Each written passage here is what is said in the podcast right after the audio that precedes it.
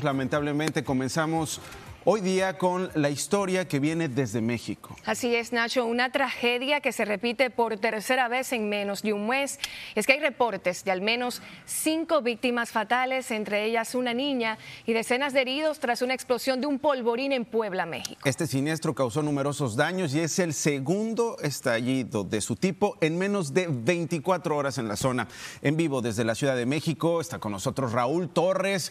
Raúl, tú tienes el reporte, los dolorosos testimonios Adelante, Raúl. Nacho, Darling, la noche de este lunes estalló una casa y con ella al menos seis casas más.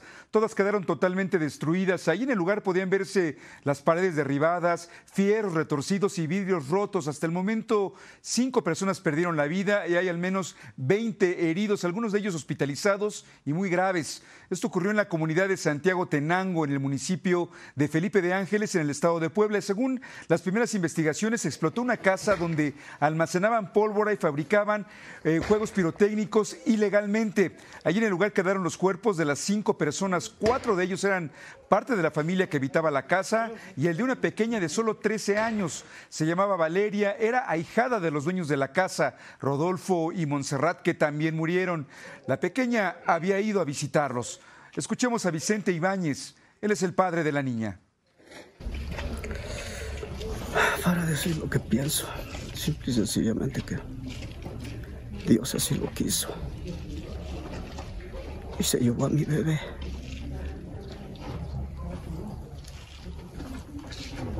Desgraciadamente no podemos hacer nada ya. Los vecinos dicen que no sabían que en esa casa almacenaban pólvora, tampoco que fabricaban cohetes, como se les conoce en México. La ley no permite que se almacene pólvora o que haya talleres de pirotecnia o polvorines, como se les conoce en las poblaciones. La ley solo permite que estén en lugares aislados, lejos de cualquier población. Hasta el momento no se sabe qué provocó la explosión, pero lo más probable, según las autoridades, es que fue por un mal manejo de la pólvora. Así la tragedia que se vive en Puebla. Nacho, Darling. Bueno, ahí está. Eh, mal manejo de la pólvora podría ser la causa. Ahora, Raúl, este hecho no es aislado. En las últimas 24 horas, el fin de semana ocurrió algo similar en la zona, ¿no es así? Así es, unas horas antes hubo otra explosión en otro municipio, también en Puebla, en, eh, llamado JC Bonilla. Ahí también eh, explotó un polvorín que estaba eh, trabajando ilegalmente dentro de una población. No estaba aislado, no estaba en algún lugar boscoso lejano a la población. Estalló, también hubo muertos y heridos. Y por supuesto, no es la primera vez que ocurre en México. a lo largo de los años ha ocurrido no solamente en el estado de Puebla, también particularmente en el estado de México, en donde mucha gente trabaja de manera artesanal con la pólvora, eh, de manera histórica incluso. Sin embargo, eh, es tanta la gente que se dedica a estas labores que muchas veces lo hacen en sus propias casas y no en los lugares aislados y más seguros eh, que dispone así la ley, la ley del ejército, Nacho, Darling. Sí, totalmente, particularmente en el Estado de México, en el municipio de Tultepec y ahora en estas temporadas, querido Raúl, en que se producen más estos productos, como decías tú, de manera clandestina, bueno, pues se ponen riesgo a las familias que se dedican a esta producción desde hace muchísimos años y por supuesto también a la zona. Raúl, regresamos contigo en cuanto nos lo indiques. Por lo pronto, muchas gracias por el reporte. Desafortunado incidente y muy conmovedor los testimonios también. Y vamos a otra información que acapara titulares el día de hoy porque la ciudad de Nueva York ha extendido su mandato de vacunación contra el COVID-19 al sector privado. Y esto afecta a 184 mil negocios. Esta es ahora la orden más amplia y dura que se ha realizado en el país. Y que además dice el alcalde, ojalá se replique en el resto de los Estados Unidos. Esta misma medida va a exigir que los menores de edad tengan que presentar una prueba de vacunación para entrar a negocios como restaurantes pero también teatros y gimnasios. Para hacerlo, los niños de entre 5 y 11 años de edad tendrán que mostrar una constancia de que ya recibieron al menos una dosis de la vacuna y todos los menores de 12 años, dos dosis. Ángel Villagómez tiene más.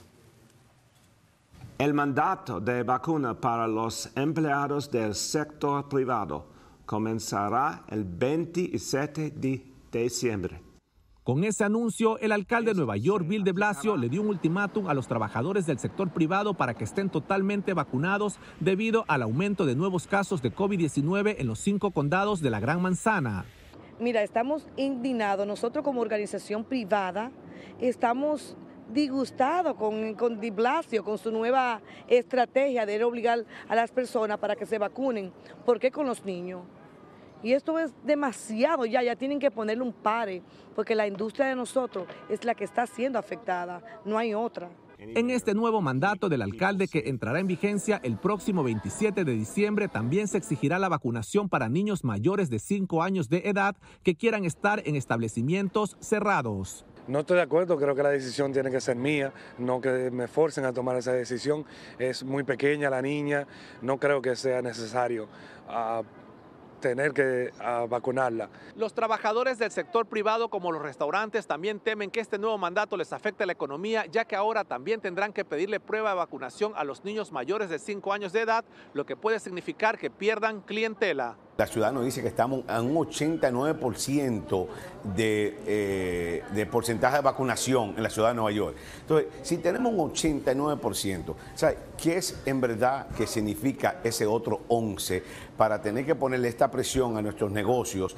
En esa línea, la Cámara de Comercio de Brooklyn emitió un duro comunicado en el que se opone al mandato anunciado por el alcalde de Blasio en la misiva firmada por el presidente de la entidad, Randy Pierce. Se advierte que el nuevo mandato es virtualmente inaplicable y puede ser una fuente de conflicto entre los dueños de negocios y sus empleados. Además, alerta que podría producir una falta de personal en plena época festiva al tiempo que los consumidores podrían elegir consumir o trabajar fuera de la ciudad, donde es improbable que se siga este requerimiento. Adicionalmente, la ciudad de Nueva York emitió un aviso de mascarillas en el que recomienda que todos, incluidos aquellos que estén completamente vacunados, usen cubiertas faciales en espacios cerrados o interiores.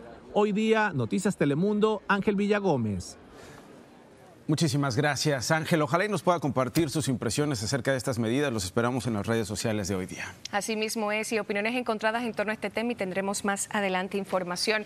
Por lo pronto, al menos 19 estados del país confirman la presencia de la variante Omicron. Y aunque esto ha causado alarma en todo el mundo, el doctor Anthony Fauci, el principal funcionario de enfermedades infecciosas de los Estados Unidos, comenta que hasta ahora no parece que sea más grave que las anteriores. Fauci dijo que se necesitan más estudios y es demasiado pronto para sacar conclusiones definitivas, pero Omicron parece ser más contagiosa, pero menos peligrosa.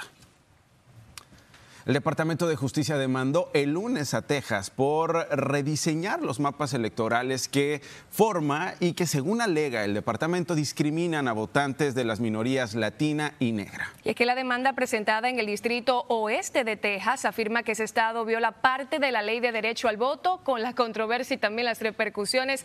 Esta mañana está con nosotros Martín Berlanga para que nos traigas todos los detalles, Martín. Muy buenos días. Bueno, qué ironía que sigamos hablando sobre este tema 55 años después de que se supone que ya hay un acta en la que se indica que no puede haber discriminación al voto de las minorías. Pero la demanda del Departamento de Justicia entablada contra el Estado de Texas por violar el acta de derecho al voto es, según analistas, una más de las muchas acciones que intentan revertir el esfuerzo de políticos republicanos para redibujar los mapas electorales en los Estados Unidos.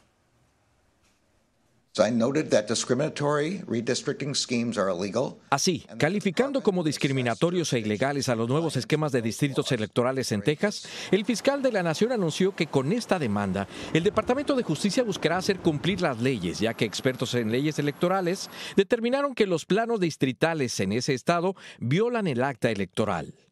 Entre 2010 y 2020, la población tejana aumentó en 4 millones de habitantes. Muchos llegaron de California o Nueva York en búsqueda de vivienda más barata. Y aún más importante es que de ese crecimiento poblacional, miembros de las minorías conforman el 95%. Según la sección 2 sobre leyes electorales, todos los votantes deben tener la misma oportunidad de participar en el proceso democrático. Pero Texas, según la querella, creó planos distritales que restarían oportunidad para que latinos y afroamericanos elijan a sus representantes. La disolución del voto sucede cuando se minimiza o cancela la fuerza que tienen miembros de un grupo racial, que hablen un idioma o sean de un grupo de minoría, explicaba. Hemos oído muchas veces que a nuestra comunidad le dicen, no, los latinos votan este día y otros votan otro día. Hay mucha mala información. Para la Fiscalía se trata de una violación al Acta de Derechos Electorales. Y ya un portavoz del gobernador Greg Abbott allá en Texas ha declarado que todo esto es un intento partidista y es el segundo que se hace en tan solo un par de meses para, según ellos, restar la decisión que han tomado ya los legisladores tejanos. A decir de funcionarios de la Procuraduría, estos nuevos mapas electorales son más evidentes todavía en San Antonio y en El Paso. A principios de año, legisladores republicanos en el Congreso bloquearon una iniciativa que impedía que estos mapas se modificaran. Pero ya el mes pasado, con una demanda, el departamento bloqueó esas restricciones que querían hacer ahí para votar por correo, por ejemplo. Sí, es todo un caldo de cultivo, ¿no? Por un lado, saben de la importancia, de la influencia, de la fuerza que tienen estas comunidades, la latina, la negra, en las elecciones, que definen la balanza sin lugar a dudas. El caldo de cultivo ahora incluye, lo, lo traías tú en tu pieza también, algo muy importante que están considerando los analistas es la desinformación, Martín, porque no solamente están las restricciones, sino también las confusiones que se propagan previo y durante la, eh, la elección. Y eso viene desde 2010, que se están haciendo estos esfuerzos para poder contrarrestar. Y a veces dicen, si no ganamos en las elecciones, vamos a ganar de esta, de esta otra manera. Y es un tema que genera bastante controversia y por supuesto claro. tendremos mayores detalles más adelante. Y a ver si no se replica, digamos, es decir, mm. se replica en otros estados, pero vamos a ver cómo, cómo se mm. discute, ¿no? De qué manera lo hace. Como siempre, Martín, muchísimas gracias por poner en contexto las noticias.